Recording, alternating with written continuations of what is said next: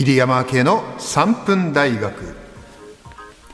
早稲田大学の教授でもある入山さんが世の中の分かりづらい物事を3分で解説する入山明恵の3分大学。今週もメッセージからですね、うん、えー、ラジオネームハッピーエンドウさんは北区にお住まいです。ありがとうございます。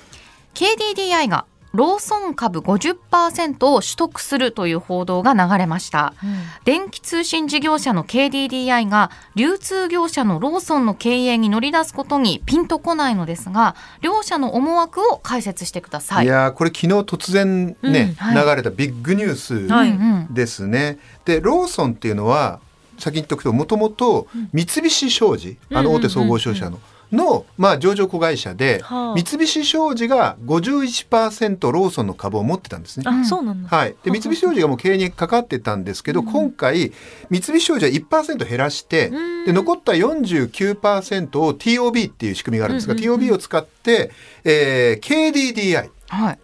ね、携帯の、うん。うん、あの KDDI が買収して KDDI が50%三菱商事が50%を持つ会社になると。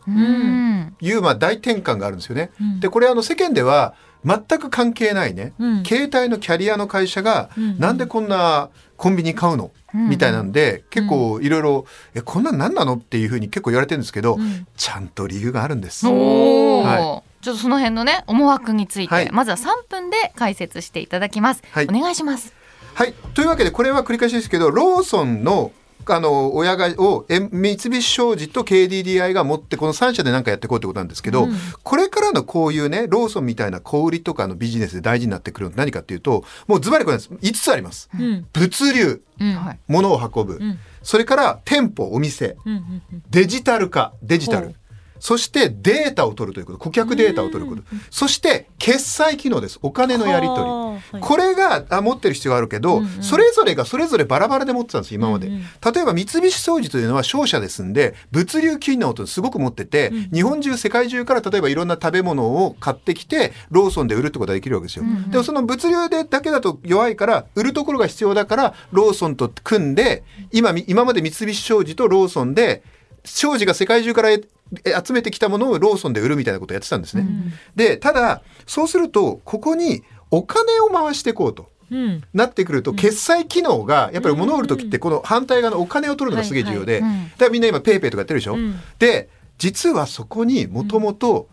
KDDI が絡んでるんです。ローソンポンタカードでしょ？ああれは実は KDDI の技術が入っています。はいはい、だから実はそういう意味で KDDI もね少しだけすでに関連性があって、うん、待てよと。KDDI このからするとじゃあもっとこれがっつりポンタ経済圏作ってきたら、うん、この3社で勝てるよねってなるでしょ。そうなぜかというと KDDI はデジタルの会社なんで、はあ、物流とか物を動かすところにデジタルをこれから入れてったらものすごく高速化効率化できるじゃないですか。うんだそれで決済の機能も入れてデジタルも入れようと、うん、でもそうするとお客さんの行動データが必要でしょ、はい、それがないと最適なものが手に分かんないでしょ、うん、それはローソンに全部あるわけですよ、うん、だからこの5つがそれぞれ物流店舗デジタルデータ決済がバラバラだったものを、今5つ全部ガッてこの3社が組むことでまとめたら、全く新しいデジタル化されたコンビニが作れんじゃないかっていうのが、まあ、間違いなく思惑の1個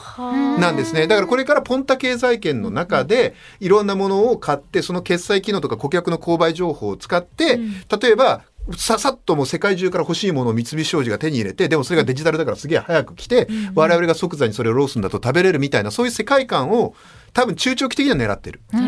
だこれがアップサイドですね。うん、ただもう一個結構シリアスな局面もあ,、ありえてでこれは経営的な意思決定だと思うんですけど、ズバリこれから日本って店舗が減れ減ってきますよね、うん、だって人口減るから、うんうん、その時にコンビニもそして携帯ショップも多すぎなんですよ。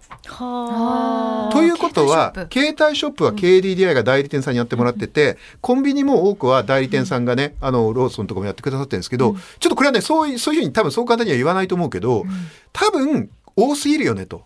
考えたら両者をうまく統合してって例えば、ちょっとこれからコンビニで携帯売れるようになったら、携帯ショップの数はもう少し少なくてもいいかもしれないみたいな、そういう統合の方の側面も考えてると思います。えー、コンビニで携帯契約できたりとかするかもしれないですか？ありるよ、全然。だから顧客にとっては便利。うんただちょっとこれで多分心配にされるだとると思うのが、うん、いわゆるローソンとか KDDI の,、あの代理店さんですね。実際お店を運営されてるのは違う会社の方々なんで、はい、そっか。いや結構なマークがあるってことだったんですね。はい、だとあのあのあくまであのあの諸々諸般なさまざまな情報を集めて、はい。今の僕だの推測としてはまあこうだろうと。はい。えこのなんか株を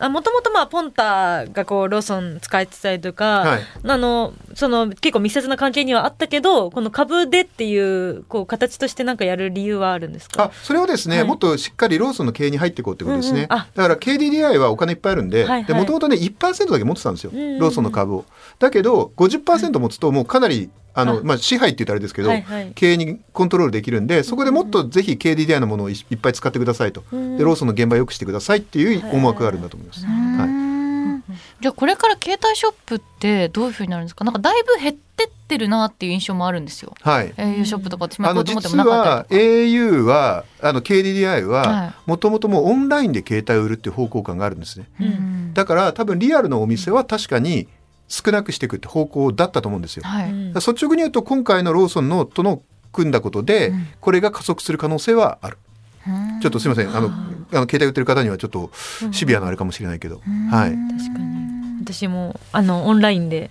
買えたりとかしてますね、うん。携帯。確かに最近ね。うん店舗行ってないわ。うんうんでせ説明書とかも最近ないぐらいですから、うん。そうですね。そういうところも含めてどんどんそのさっきおっしゃってた物流お店デジタル化はい。っていうのが進んでいあと決済ですね繰り返しですけど、うん。お金回りがやっぱりすごい重要なんでだからなんとかうまくこのポンタカードを使いたいと思ってる可能性も高いと思う、うん。だから金融事業とかやる可能性があります。はい。でもポンタポイントめっちゃたまるんだよな。めっちゃたまる。たまりますよね。すっごいたまる。うん